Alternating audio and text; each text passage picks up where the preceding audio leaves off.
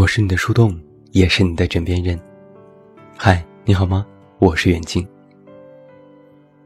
最近几天接连出了明星和自家粉丝掐架的事情，涉及到的明星艺人有谢娜、章子怡，还有罗志祥。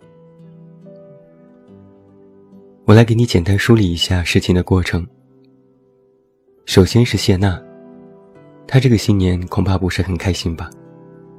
先是湖南卫视的跨年晚会上，因为疑似抢话被群嘲，大批网友又一次大规模质疑他的主持业务能力。随后，在谢娜参与的综艺《妻子的浪漫旅行》里，因为多次提及老公张杰，有粉丝建议不要总在节目里提到感情。但是谢娜好像不太领情，在微博的超话中，先是解释了一通。然后又公开怼粉，直言粉丝怨气太重，说超话不适合自己，这就让一位官方粉丝团的运营者备受伤害，直接宣布脱粉。随后该事件迅速在微博蔓延，谢娜老公张杰也写长文解释，回应了一众质疑。众多参与该档节目的女艺人也出来发声力挺。其中就包括要参加《妻子的浪漫旅行》第二季的章子怡。他说：“请问妻子的旅行不提老公提啥？提鞋提臀还是去提心吊胆？”不得不说，子怡姐姐这力挺也是很刚。然而章子怡的粉丝也不买账，纷纷跳出来说：“你别淌着浑水。”更有章子怡贴吧的吧主资深大粉。因为不满他接综艺节目，无法接受章子怡从电影咖沦落成为综艺咖，直接发文宣布脱粉，说他为了迎合市场丧失了底线和原则，直接被章子怡删评拉黑，一时间登上了微博热搜。罗志祥也遭遇到类似的事情，他有一个开淘宝店的网红女朋友，为了支持其事业。罗志祥也是操碎了心，不止一次帮忙宣传、拍照、当模特等等。而最近，罗志祥即将有新专辑推出，但是专辑选择和女友的淘宝店进行联名，推出了系列新款。这一下，粉丝就无法接受了。有大批量粉丝在微博底下评论说：“请将工作和私生活分开，分清工作和生活，我们要纯粹的音乐。”不是捆绑营销。之后，罗志祥就关闭了微博评论。本来可能是想息事宁人，但却遭到了更多人的质疑。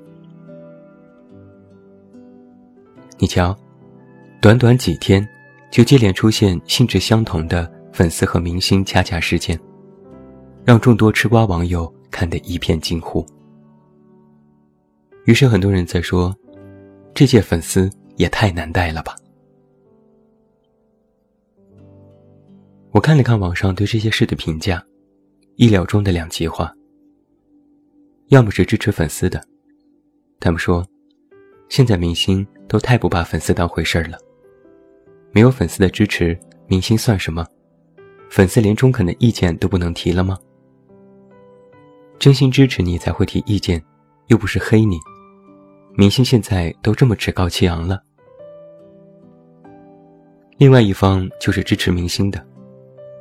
现在粉丝都太把自己当回事儿了吧？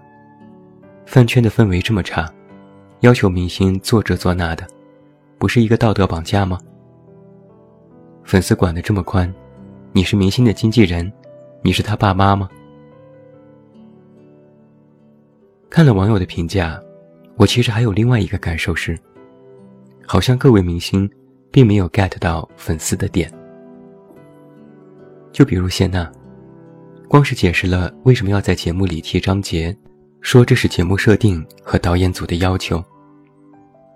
但有粉丝指出，不是不让提，是不要把过去那些说过 n 次的事情总是翻出来说，带动气氛也不是浮夸的表演。有些黑真的是可以避免。按理说啊，这些建议明星接受也好，不接受也罢，大家呢也都是好心好意的，不接受就当没有看过好了。但是谢娜估计是最近也不开心，直接回怼。而那个粉丝又是多年老粉，是粉丝团的管理者，平时帮谢娜积极的打榜、控评、反黑等等。这次也是特意收集了中肯的意见帮忙传达。平日里尽心尽力的维护偶像，但是提个建议，偶像却并不买单，反而背怼，这就伤了多年老粉的心。能看到这里，这个脱粉逻辑其实就非常明显了。偶像和粉丝之间，其实存在着非常紧密的联系，越是死忠粉。偶像的一举一动就越会放在心上。平时为你付出各种支持，没日没夜的维护，接机、送礼物、刷数据，有时还要和黑粉吵架，简直比对待自己的事情还省心。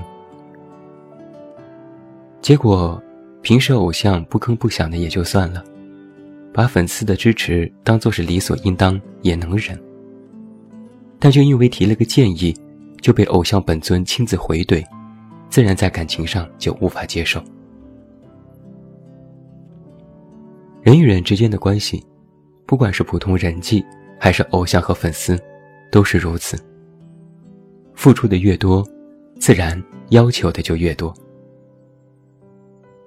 比如，你看那些路人粉，就不会如此伤心，甚至会对偶像的回怼喜闻乐见，哈哈一笑也就过去了。吃瓜群众更是无所谓，恨不得多出一点这样的事情来取悦他们。只有真的深深爱过，才会真的伤心。我们平时总说偶像玻璃心，但其实粉丝也是会难过的呀。他们可以被其他人攻击说是脑残粉，但不能被自家的偶像否定。被别人议论尚且可以无视。但被自己人否定，这简直就是啪啪打脸。曾经的付出和支持又有什么意义呢？另外一件事，就不得不提明星的人设。章子怡的脱粉事情，就是一次人设没有满足粉丝期待的翻车现场。众所周知，章子怡起点很高，出道就是谋女郎。之后接连几部大制作的电影，是非常明显的电影咖路线。人人都说他是国际章。你知道，一个人从低迷走向高处是可以的，但是想要从神坛上走下来，旁人就会跺脚反对。章子怡大粉在脱粉的时候发了长文，解释了各种缘由。说白了。就是现在，章子怡现在的所作所为与她曾经的人设不符。而最令粉丝担忧的，是如果频繁的上综艺节目，过多曝光，是不是就会影响自己原有的电影咖路线，降低了神秘感，也降低了角色的可塑造性。也难怪这种事情粉丝会担忧，毕竟是有前车之鉴的。比如之前张艺谋的电影《影》里面，人们一看到邓超和郑恺就会跳戏，在电影院里都是强迫自己适应了好久才会渐渐入戏。还有这两天一直被各大娱乐号拿出来说的小宋佳，不上综艺节目还是有演技的女主大青衣，上了综艺节目，就因为多吃了点金枪鱼，被批评成是没情商。纵然章子怡因为演员的诞生大圈粉，也不意味着接综艺节目就是一条必经道路，也不是最佳上选。很多粉丝就把章子怡接综艺视作不够爱惜自己的羽毛，为了市场和利益做出了妥协。在粉丝的印象里，章子怡应该是那种绝对有逼格的实力派演员人设，不是流量明星。不是什么小咖位艺人，但是现在的这种做法，就会让粉丝期待落空，一再失望。在微博多年，我们可能已经见多了明星人设崩塌的翻车现场。但是现在的明星，好像依然乐此不疲地给自己安上各种人设，以人设来吸取粉丝的关注。原因可能就在于，一个讨好的人设，远比出产作品成本要低得多。一个好的人设，自然能给明星带来事半功倍的商业价值。但是人设的维护必须谨慎，稍有不慎就会崩塌。人设一旦崩了，想要再立，可就没有那么容易了。粉丝的脱粉现象，其实就是他们的痛心。他们不希望自己喜欢的演员，从一个靠作品说话的实力派，变成了贩卖人设的流量咖。然而现实也很扎心。章子怡从电影《一代宗师》之后，也已经有六年没有新的代表作了。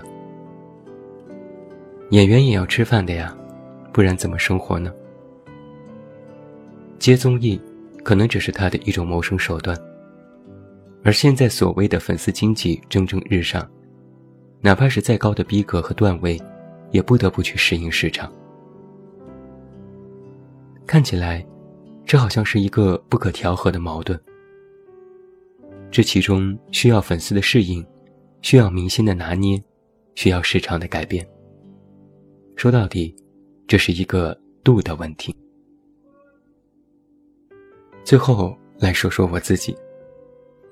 我虽然不是什么明星，但是也有一些读者听友，曾经也经历过脱粉现场，其中也不乏跟随我多年的老读者。先是公号最开始做广告。有些人接受不了，说我变了，为了几个钱折腰。后来因为某次被抄袭事件，我在推送里大骂抄袭者，又被人说我是浮躁讲脏话。之后还有各种各样的事情，写的不好了，脾气太差了，过于傲娇了，爱怼人了等等，让他们觉得我不如他们期待的样子，然后就怒取关。之前我也委屈，毕竟我也是要生活的呀，我也需要动力的呀。但是后来我就渐渐想通了。说白了，无非是一个愿打一个愿挨的事情。我做我的事，你关注你的；我做得好，你关注你喜欢，那是我应得的。你觉得我做的不好，自然也有说出口的权利，我得接受吊打。有则改之，无则加勉。